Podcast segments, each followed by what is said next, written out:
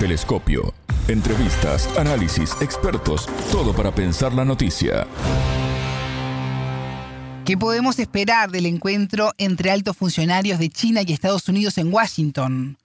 Bienvenidos. Esto es Telescopio, un programa de Sputnik. Es un gusto recibirlos. Somos Alejandra Patrón y Martín González desde los estudios de Montevideo. Y junto al investigador y académico peruano Carlos Aquino, doctor en economía especializado en Asia-Pacífico, analizaremos este tema. En Telescopio te acercamos a los hechos más allá de las noticias.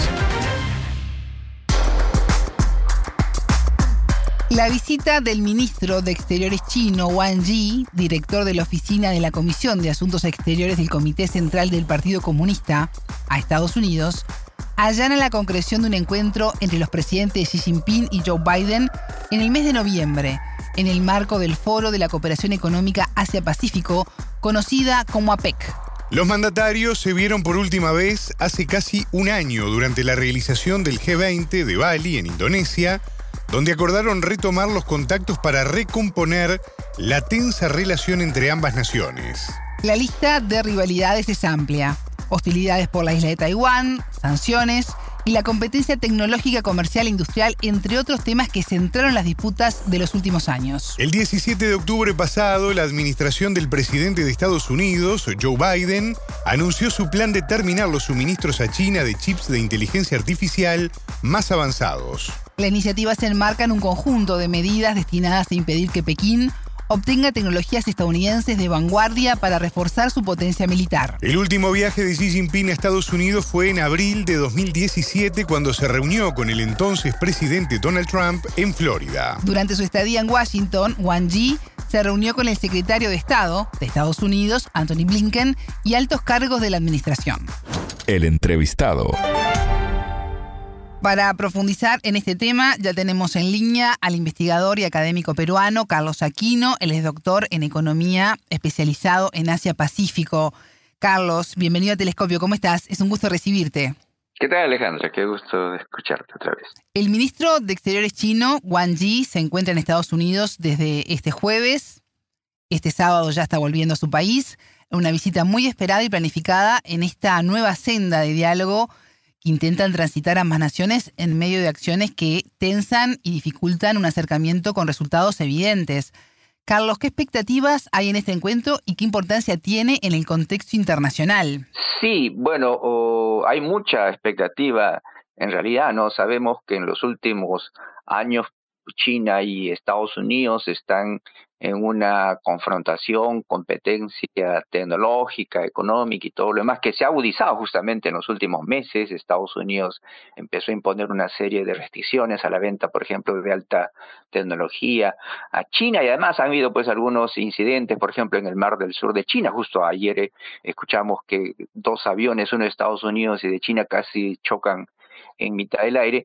Entonces hay tensiones que deben eh, obviamente calmarse, pero más que eso, recordemos que en eh, noviembre, eh, prácticamente en tres semanas más, vamos a tener la cumbre oficial del APEC, del Foro de Cooperación Económica del Pacífico, y Estados Unidos espera ¿no? que el presidente Xi Jinping pueda visitar. Entonces, esta visita del canciller Wang Yi se espera que pueda ah, justamente mostrar el camino para esa reunión que es importante porque ya hace algún tiempo no se reúnen los dos presidentes de Estados Unidos y China y obviamente una buena relación entre los dos es no solo bueno para ellos sino para todo el mundo al ser las dos mayores economías del mundo, los dos mayores eh, potencias comerciales y donde casi más del 80% del mundo depende de una u otra forma de ellos. Entonces yo creo que eh, esta visita, como se dice, podría allanar el camino para la visita de Xi Jinping y eso es una buena ah, dirección en todo sentido, ¿no? Y en esta búsqueda de, recomponer las relaciones,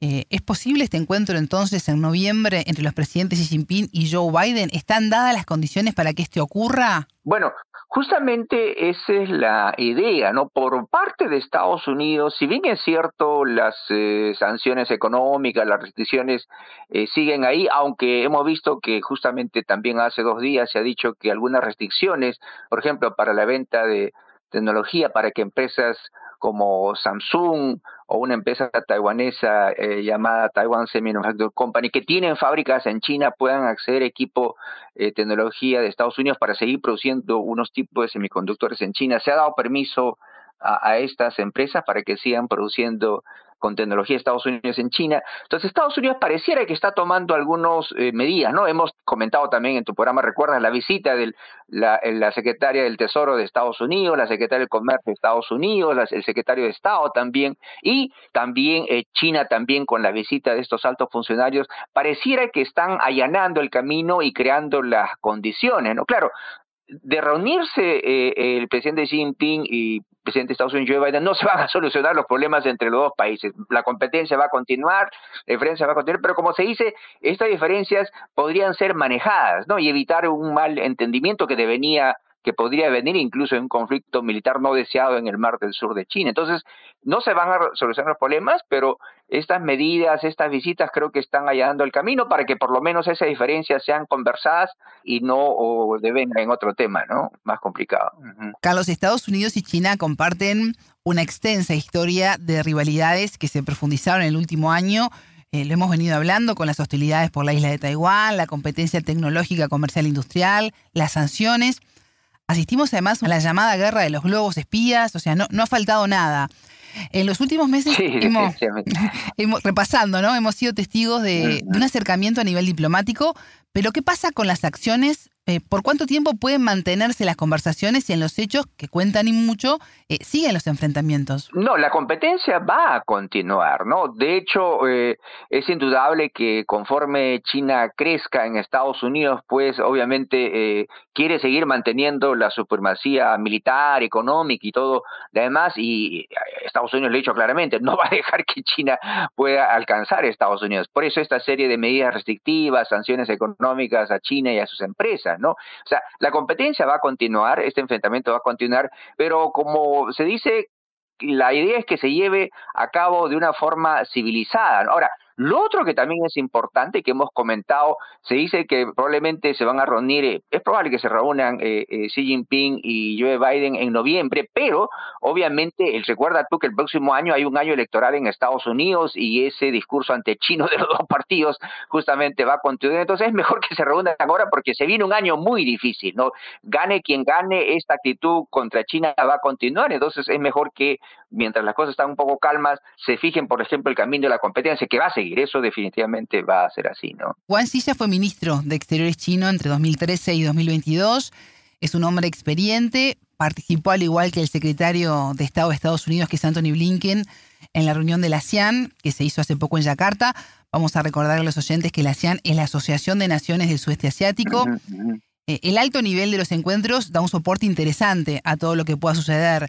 Eh, de uno y otro lado hay, hay negociadores súper experimentados. ¿Esto ayuda a la causa o los egos pueden aflorar y dinamitar lo recorrido en cualquier momento? No, yo creo que la visita, como tú bien mencionas, de Wang Yi, un diplomático que ha sido 10 años eh, canciller, eh, que conoce mucho Estados Unidos, eh, y él se va a reunir no solo con el secretario de Estado de Estados Unidos, que es el canciller de Estados Unidos, se va a reunir, también con el secretario, perdón, el asesor de Seguridad Nacional, Jack Sullivan, y es probable que también se reúna con el propio presidente Biden, aunque sea un momento, ¿no? Entonces sí, definitivamente que Estados Unidos haya enviado al diplomático más experimentado. No te olvides que él no es solo canciller, sino tiene otro cargo que para muchos es más importante, es prácticamente el jefe de Relaciones Internacionales del Partido Comunista. Entonces, obviamente eh, eh, es un diplomático experimentado, es miembro del Politiburo, de este grupo de 24 personas que controlan el país, ¿no? Entonces yo creo que es la visita de más alto nivel y puede sentar el camino para la reunión entre los dos líderes más importantes pues, de estos dos países, ¿no? Carlos, en agosto China reiteró su preocupación ante un conjunto de medidas establecidas por Washington incluidos los aranceles de la sección 301, los controles de exportación, las restricciones a la inversión bidireccional. ¿Esta situación eh, se mantiene? ¿Puede comenzar a, cambiar? No, bueno, eh, se supone que China ha dicho, ¿no? De Estados Unidos debería mostrar una voluntad de que quiere mejorar las cosas tratando de levantar algunas sanciones, los aranceles. No, esto uh, e, es definitivo, va a continuar en adelante. Lo que ha habido, y comentaba hace un momento, una especie de alivio, ¿no? Se le está permitiendo a Samsung y a una empresa taiwanesa que sigan eh, comprando algunos componentes tecnológicamente avanzados para usarse en sus fábricas de chips no tan avanzados que tienen en China, pero definitivamente estas sanciones van a continuar y no solo las sanciones, como tú sabes, también Estados Unidos está haciendo tú una especie de política industrial con incentivos para poner las propias fábricas de chips en su país y no depender de las que ahora están en, pues, en, en, Corea, en Taiwán y todo. No, la competencia va a continuar. Lo único que se quiere es que esa competencia sea civilizada y que porque, eh, o sea, el hecho es que las sanciones económicas no solo afectan a, China, sino también afectan a las empresas de Estados Unidos que venden en China. Entonces, por eso se dice que Estados Unidos quiere, va a, va a seguir manteniendo las sanciones, pero que no sean tan estrictas que puedan afectar incluso a las propias empresas de Estados Unidos. Y, lo, leía lo último, por ejemplo, Estados Unidos ha dicho, bueno, está bien, vamos a dar unos cinco años para que eh, todavía estas eh, eh, ventas puedan seguirse haciendo a China, mientras nosotros en Estados Unidos pues desarrollamos una propia infraestructura industrial para atender los chips más avanzados. Pero sí, la competencia va a continuar, muchas lanzaciones van a permanecer ahí, pero quiere que eso sea pues manejado en forma civilizada. Yo creo que ese es el resumen de todo esto, ¿no?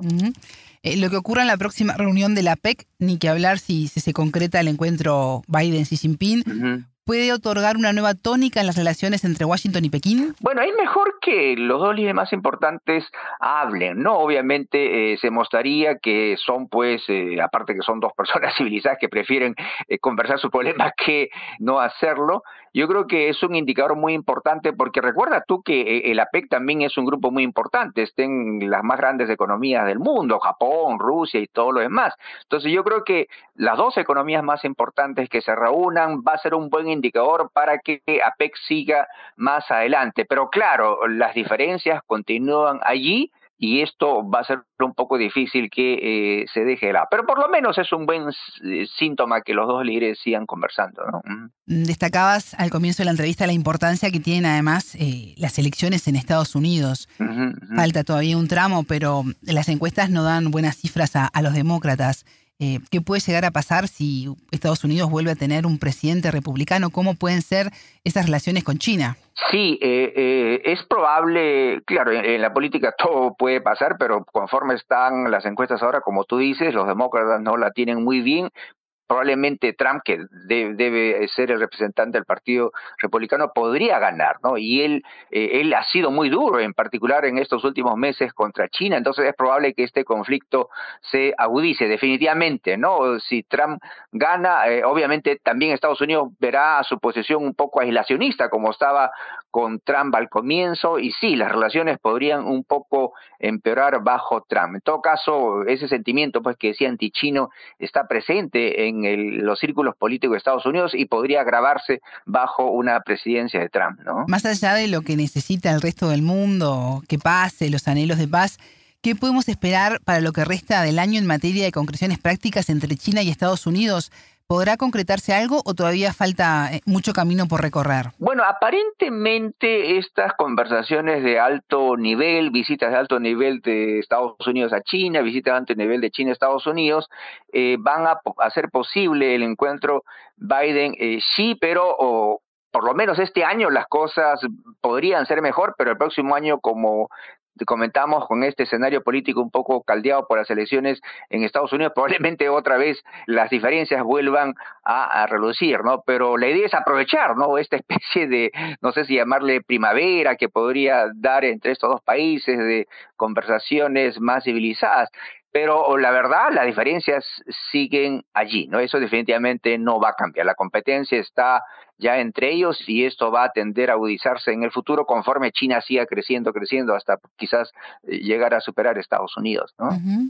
¿Cómo va a terminar el año China? Un año que fue bastante complicado, sobre todo en su economía. Sí, ese es el otro tema, ¿no? Eh, eh, China, bueno, esos tres años de un enclaustramiento bastante grande por el tema del COVID, las sanciones económicas por parte de Estados Unidos han hecho que la economía china un poco se acelere, pero aparentemente va a cumplirse el objetivo del gobierno chino de crecer 5%. El problema es eh, de aquí en adelante, ¿no? Porque no te olvides que también tenemos, aparte de la situación en Ucrania, tenemos también el problema en Medio Oriente, una posible extensión de la guerra implicaría desde el alza del precio del petróleo y la economía mundial también se vería uh, complicada. Entonces, en verdad, eh, es mejor que de tantos problemas que hay en el mundo, por lo menos las relaciones entre estos dos países se normalicen, normalizarse, pero por lo menos no se agudicen más para que no solo la economía china, sino la economía de Estados Unidos y, por supuesto, del resto del mundo camine de una mejor forma, porque la situación internacional está muy mal. Entonces, la idea es que no se agrave con un enfrentamiento agudo entre China y Estados Unidos. China lanzó con éxito la nave espacial Shenzhou 17 con tres astronautas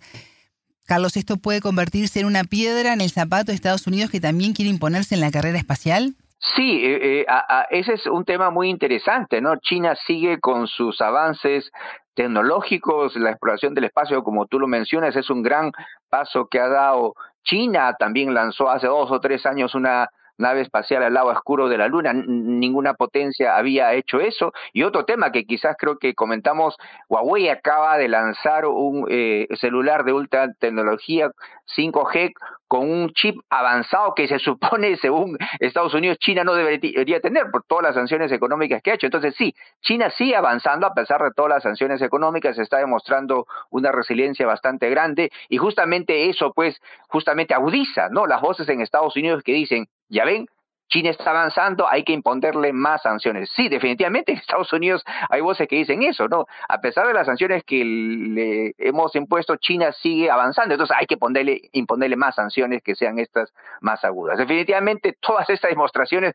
de avance de China pues despiertan en Estados Unidos un deseo por sectores extremos de seguir restringiendo a China el acceso a la tecnología de Estados Unidos, ¿no? ¿Y cómo evalúas el rol que ha tenido China en el conflicto en Ucrania?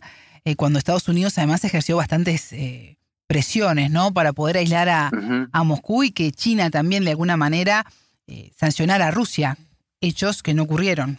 Sí, bueno, yo diría que China tenía una posición quizás neutral, ¿no? Porque obviamente eh, no se unió a las sanciones que muchos países en Occidente hicieron contra Rusia, ha seguido manteniendo esta relación amical que tiene con Rusia. De hecho, el presidente Putin estuvo hace tres semanas eh, en el tercer foro de la Franja y la Ruta en, China China, pues, eh, obviamente mira su propio interés, ¿no? No quiere alinearse con Estados Unidos, no tendría que alinearse con Estados Unidos, ¿no? Entonces, China busca su propio interés y, de hecho, ha aprovechado, eh, si se puede decir esta palabra, la situación comprando petróleo más barato de Rusia. Entonces, no, definitivamente eh, China sigue su propio camino y, y no es de su interés eh, aunarse a las sanciones contra eh, eh, Rusia y, su interés es pues tratar de mediar incluso y obviamente aprovechar esta circunstancia, ¿no? Sí. La franja y la ruta cumplió hace unas semanas 10 años.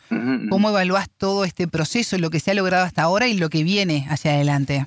Sí, bueno, eh, hubo este tercer foro pues en, en, en, Beijing el 17 y 18 de octubre, asistieron como 20 presidentes o jefes de Estado, las cifras que leyó el presidente Xi Jinping en su discurso fueron impresionantes, ¿no? Más de un billón de dólares de inversión, 300 mil millones de dólares de eh, préstamos que China ha dado, 150 países eh, eh, que se han unido prácticamente a, a, esta iniciativa, prácticamente más de las dos terceras partes del mundo. Es una idea muy interesante porque la infraestructura es algo que todo el mundo necesita, incluso los países desarrollados, ¿no? No solo puertos, aeropuertos, vías férreas, toda esta tecnología de 5G, que es la que el mundo necesita en la actualidad. Claro, se, se, hubo algunas críticas, algunos préstamos quizás eh, demasiado grandes, que algunos países pequeños tuvieron problemas en asumirlo o pagarlo, pero China justamente ha mostrado un poco una versatilidad, ¿no? China es muy receptiva a las críticas, ¿no? Entonces ha dicho, bueno, ya no vamos a hacer a partir de ahora préstamos tan grandes, préstamos más pequeños, multiplicar los proyectos en los países, hacer una uh, franja y la ruta más verde, eh, ya no va a invertir, por ejemplo, en plantas que usan el carbono. Entonces yo creo que ha sido muy interesante estos 10 años y China ha prometido redoblar este esfuerzo porque en verdad es algo que el mundo necesita, ¿no? Y, ha sido receptivo a las críticas y obviamente creo que China no podría, no volvería a cometer los errores que podrían haber habido en estos últimos 10 años, ¿no? Carlos, ¿tendrá la economía de China más dificultades en 2024? Eh, bueno, las sanciones económicas de, de Estados Unidos podrían agilizarse, la economía mundial también podría desacelerarse si lamentablemente el conflicto en Medio Oriente se extiende, no, para no hablar de lo que sucede en Ucrania. Entonces sí, el panorama internacional va a ser un poco complicado, entonces China va a necesitar pues todo lo que ellos eh, son capaces de hacer, invertir más en su propia tecnología para no depender del exterior. El mercado mundial no va a estar muy bien, entonces van a tener que incentivar más el consumo interno. Entonces China tiene grandes desafíos que hacer. la situación externa no es muy buena y China va a tener que depender más y más de su propio esfuerzo interno para sobreponerse pues a todas esas situaciones que se van a presentar en el exterior, ¿no? Carlos Aquino, doctor en economía, especializado en Asia Pacífico, investigador y académico peruano. Muchas gracias por estos minutos con Telescopio. No, a ustedes, Alejandra, como siempre. Hasta luego. Telescopio. Ponemos en contexto la información. Hasta aquí, Telescopio. Pueden escucharnos por sputniknews.lat. Ya lo saben, la frase del día la escucharon en Telescopio. Todas las caras de la noticia en Telescopio la competencia va a continuar, ¿no? De hecho, eh, es indudable que conforme China crezca en Estados Unidos, pues obviamente eh, quiere seguir manteniendo la supremacía militar, económica y todo lo demás, y Estados Unidos lo ha dicho claramente, no va a dejar que China pueda alcanzar a Estados Unidos. Por eso esta serie de medidas restrictivas, sanciones económicas a China y a sus empresas, ¿no? O sea, la competencia va a continuar, este enfrentamiento va a continuar, pero como se dice, la idea es que se lleve a cabo de una forma civilizada. Ahora, lo otro que también es importante que hemos comentado, se dice que probablemente se van a reunir, eh, es probable que se reúnan eh, eh, Xi Jinping y Joe Biden en noviembre, pero obviamente, recuerda tú que el próximo año hay un año electoral en Estados Unidos y ese discurso ante chino de los dos partidos justamente va a continuar. Entonces es mejor que se reúnan ahora porque se viene un año muy difícil, ¿no? Gane quien gane, esta actitud contra China va a continuar. Telescopio, un espacio para entender lo que sucede en el mundo.